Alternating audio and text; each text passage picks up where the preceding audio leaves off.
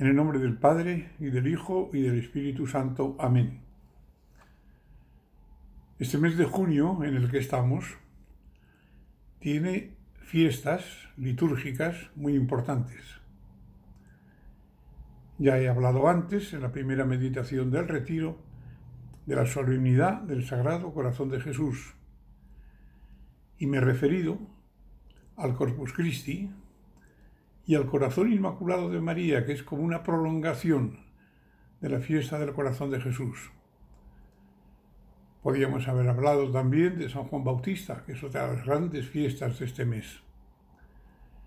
Pero para los que pertenecemos a esta familia sobrenatural y preciosa del Opus Dei, y también para los más cercanos a la obra, y quizá para millones de personas en este momento de todo el mundo hay una fecha inolvidable, otra fiesta que se va extendiendo poco a poco por los cinco continentes. Me refiero a la fiesta de San José María que celebraremos el 26 de junio. Os confieso que hablar de San José María para mí resulta sencillísimo. Sería capaz de estar horas recordando pequeñas anécdotas, episodios que quizá para otros tengan poca trascendencia, pero que a uno se le han quedado clavados en el corazón. Hablar de San José María es muy sencillo, pero hacer mi oración en voz alta, hablar con el Señor del Padre, precisamente porque he vivido cerca de Él durante cuatro años y he recibido tanto cariño y tanta doctrina. No sé si seré capaz de sacar adelante estos 20 minutos de oración, de meditación que me han pedido. En todo caso, voy a comenzar dando gracias al Señor por haber vivido junto a un santo, y qué santo, y por saber además que ese santo ha tenido una relación tan especial conmigo porque es el Padre, Padre de verdad. Y al mismo tiempo tengo que pedir perdón al Señor por no haber sabido aprovechar los muchos tesoros que me ha entregado a lo largo de ese tiempo que estuve con Él. Pienso ahora en el 26 de junio de 1975 en el Dies Natalis de San José María, el día de su marcha al cielo. Yo estaba entonces, aquel día, en La Yoma, la casa de retiros que hay cerca de Valencia, y asistía a una convivencia de sacerdotes con otros 30, una cosa así. Eran las 4 de la tarde, más o menos, cuando el director de la convivencia, que había tenido que ir a Valencia y regresaba, interrumpió la clase en la que estábamos, la charla, no recuerdo qué tipo de actividad teníamos en ese momento, para darnos la más tremenda de las noticias. Nos lo dijo además así. Tengo que daros la noticia más dura de vuestra vida y de la mía. El padre ha muerto. Se hizo un silencio tremendo. Nadie dijo nada. Nos pusimos en pie y todos fuimos al oratorio y allí sí, allí se oían sollozos. No nos daba vergüenza llorar. Fue un golpe, fue ¿Cómo definir lo que recibimos en ese momento? Quizá la mejor definición fue la que dio don Álvaro poco después en una carta que nos escribió. Una herida se abrió en el corazón de cada uno de los hijos e hijas de San José María, una herida tremenda que con el paso de los años sigue ahí, no ha cicatrizado aquel día y aquella hora, todos éramos conscientes de que habíamos vivido, habíamos convivido con un santo. Y sabíamos también que era padre, y que era padre de cada uno de los que estábamos allí, con una paternidad espiritual que no quiere decir irreal, auténtica. Y por lo tanto sabíamos que desde ese momento lo íbamos a tener más cerca todavía. Lo tendríamos en el corazón. Podíamos hablar con Él, pedirle, tenerlo ya como intercesor poderoso en el cielo y en la tierra. Eso lo sabíamos todos. Pero es verdad que aquel 26 de junio de 1975 perdimos algo que nunca recuperaríamos del todo. Pienso en su mirada, en el sonido de su voz, en las palabras dirigidas a cada uno personalmente, en ese cariño que nunca es genérico, que es concreto y que es tan difícil de explicar y tan fácil de entender por otra parte. Han pasado casi 50 años, pronto llegaremos a los 50 años.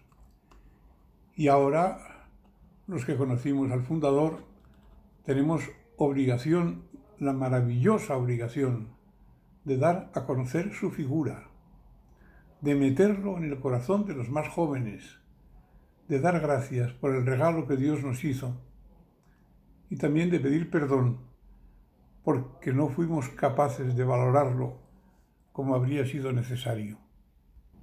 Supongo que es eso lo que estoy haciendo yo ahora mismo y para empezar, me gustaría recomendaros un libro reciente. Se han publicado muchas biografías de San José María, especialmente la gran biografía de Andrés Vázquez de Prada. Pero ha salido un último libro, quizás el último, que me ha parecido especialmente conmovedor. Ernesto Juriá, un sacerdote de la obra que vivió en Roma, muy cerca del fundador durante muchos años, ha escrito un librito titulado En las manos de Dios, que es un comentario espléndido, profundo, apasionado y brillante, ¿por qué no decirlo?, de aquella inolvidable meditación que el Padre dirigió a sus hermanos en el oratorio del Consejo General de la obra en víspera de sus bodas de oro sacerdotales, muy poco antes de irse al cielo. Fue su última meditación, la última publicada, y yo creo que debió ser la última en, en total, ¿verdad? Fue una meditación realmente conmovedora en que San José María se vació delante del sagrario cuando ya estaba casi ciego, con la salud muy deteriorada, y quizá presentía el final, y hacía examen, y daba gracias al Señor por tantas cosas, fundamentalmente por el fruto de aquellos años de sacerdocio y, y por los años de su vocación a la obra.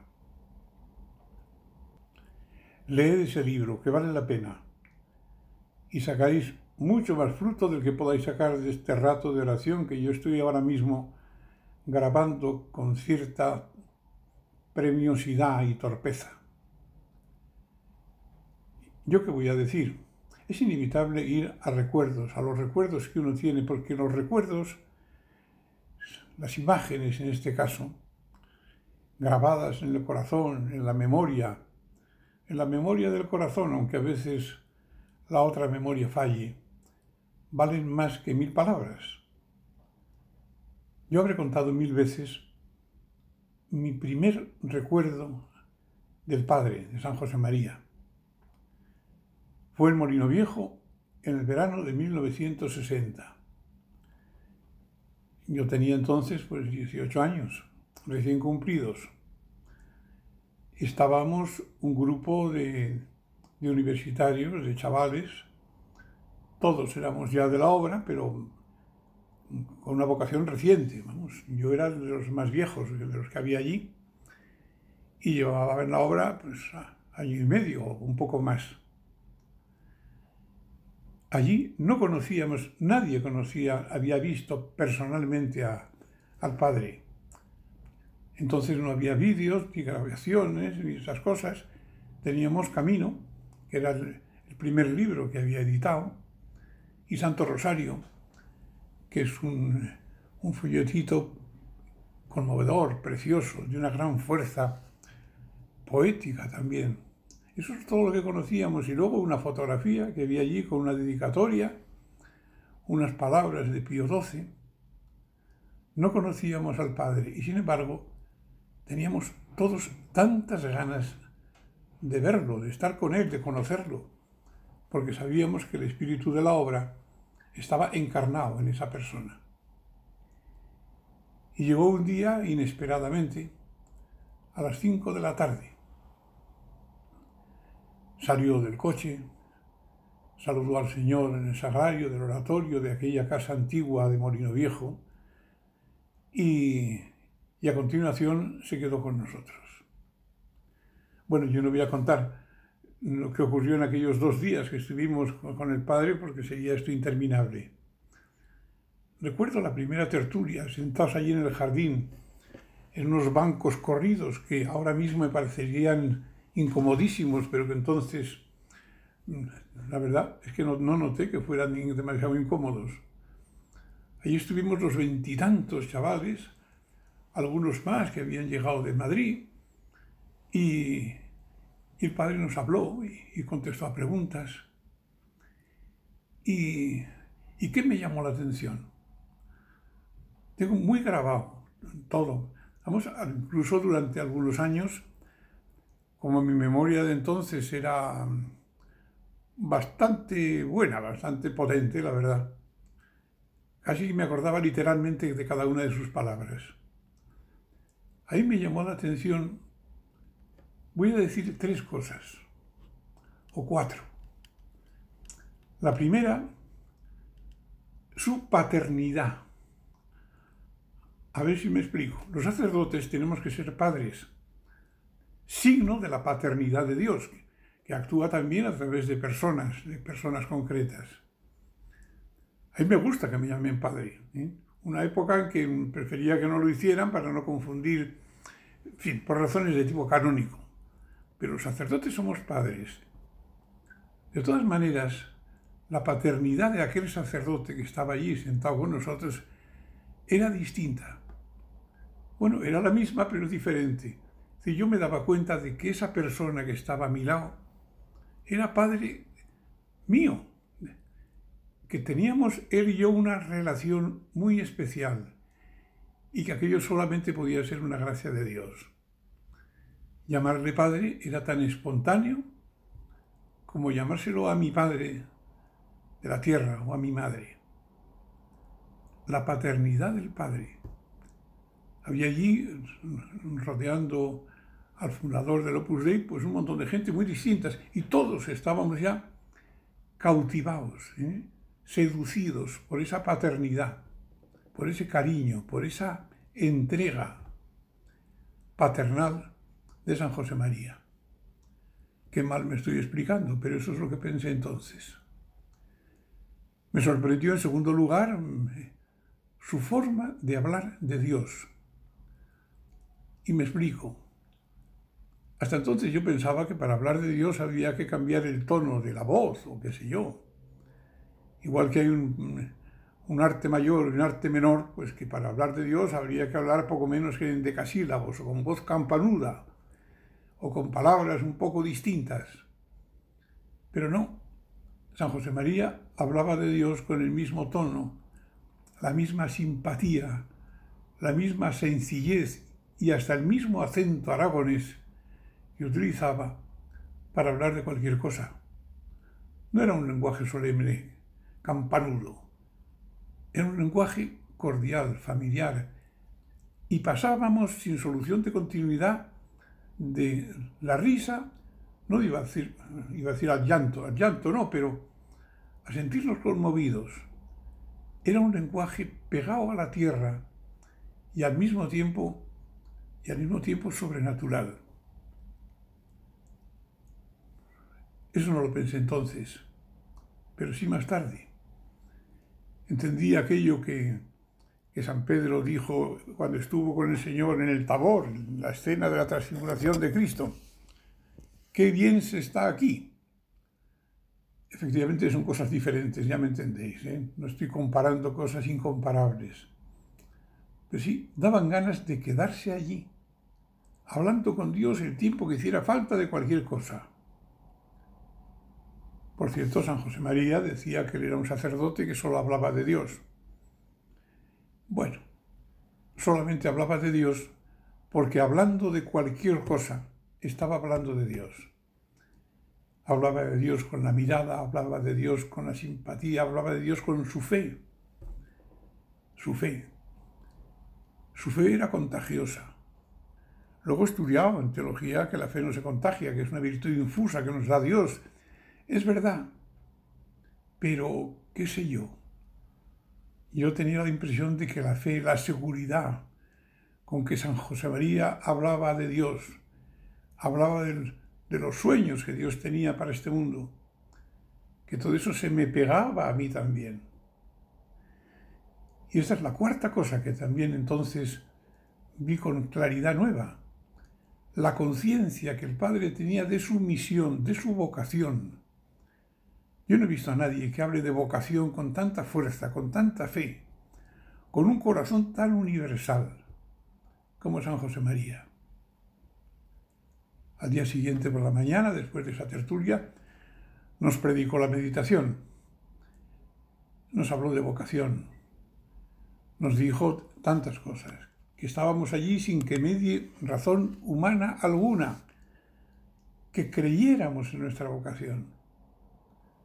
Y nos habló de Japón, recuerdo, se habló de Japón, la labor de la obra en Japón había comenzado el año anterior, me parece. Al salir del oratorio nos repartimos el mundo, los que estábamos allí. Recuerdo que a mí me dijeron que yo tenía que ir a China porque tenía cara de chino. Bueno, nos repartíamos el mundo un poco en broma y un poco en serio, como quien se reparte, qué sé yo, el barrio de Salamanca. Desde el primer recuerdo hasta el último recuerdo que tengo de San José María, nos habló siempre de lo mismo. Quería ponernos en las manos de Dios para que nos dejáramos guiar por esas manos del Señor, siguiendo cada uno su camino, su propia vocación. Vamos a un último recuerdo. Valencia, 1975, mes de enero, poco antes de irse al cielo. Yo estaba en, Valencia y además también en La Yoma, igual que el día en que se fue al cielo nuestro Padre. Pasó por allí, por La Yoma, camino de América. Iba a ir a, Venezuela y a Guatemala para completar la catequesis que había comenzado el año anterior en América del Sur y que no pudo terminar. Quería volver a América a pesar de todo, a pesar de que estaba, estaba muy mal, la verdad. Estaba mm, muy envejecido, era evidente que nuestro padre no estaba en las mejores condiciones para viajar y para, en fin, para hacer lo que pretendía hacer. Se quedó con nosotros un par de días de tertulia. Estábamos allí también con unos chavales de valencianos, universitarios. Procuramos entretenerlo y recuerdo que cantamos una canción que se había puesto de moda durante su primer viaje a América, una canción que se titula Si vas para Chile. Si vas para Chile te pido, viajero, que le digas a ella que de amor me muero, o algo así, dice el final. Cantamos aquello, y el padre que estaba silencioso casi siempre, que hablaba con una voz queda y con, con cierta fatiga, al oír aquello que si vas le digas a ella que de amor muero, que de amor me muero, comentó, bueno, eso de que se muere de amor, de amor se vive. Quered mucho, quered con todo el corazón, que no os moriréis de amor. a, poner el corazón en el Señor, a quererlo de verdad, amad a su madre, a San José, y vivir con ellos en Belén, en Nazaret, en Egipto, que os enamoréis de verdad y viváis de amor, que de amor no se muere, no. Esos son cuentos. El amor da la vida, sin amor no se puede vivir. Por eso os quiero enamorados, porque si lo estáis, no me da miedo nada. Seréis fieles, en fin, vivid de amor, hijos míos, aunque digáis mintiendo que morís de amor. Yo tengo que terminar este rato de meditación, que me ha sido costoso, pero yo seguiría hablando media hora más. Hay que sacar propósitos de todas las meditaciones, yo creo que sí. Pero yo hoy querría sacar deseos. Los propósitos tienen que ser pequeños, porque si no son pequeños, son inútiles. Sin embargo, los deseos tienen que ser grandes, grandes deseos, deseos de santidad, deseos de amar, deseos de seguir el camino que Dios nos ha puesto a cada uno en el corazón. Vamos a acudir a la Virgen Santísima, a la que tanto quería y quiere en este momento en el cielo San José María, para que ella nos enseñe a vivir de amor como vivió San José María desde el primer día, desde que el Señor lo llamó de pequeño hasta el último instante, hasta el último momento. Por cierto, fue en la Yoma también ese mes de enero, cuando, sin que viniera a cuento, iba a decir, mientras paseábamos por aquella carreterilla que bordea la fachada de la casa de retiro, el padre se paró y dijo, Señor, no nos digas basta, sino más, más, más. Eso es lo que yo le pido al Señor ahora. Señor, pídeme más. Y si no sé dártelo, enséñame tú. Enséñame tú a ser fiel hasta el final, a seguir ese camino estupendo, maravilloso, que me marcó el Señor a través de ese instrumento fidelísimo que fue San José María.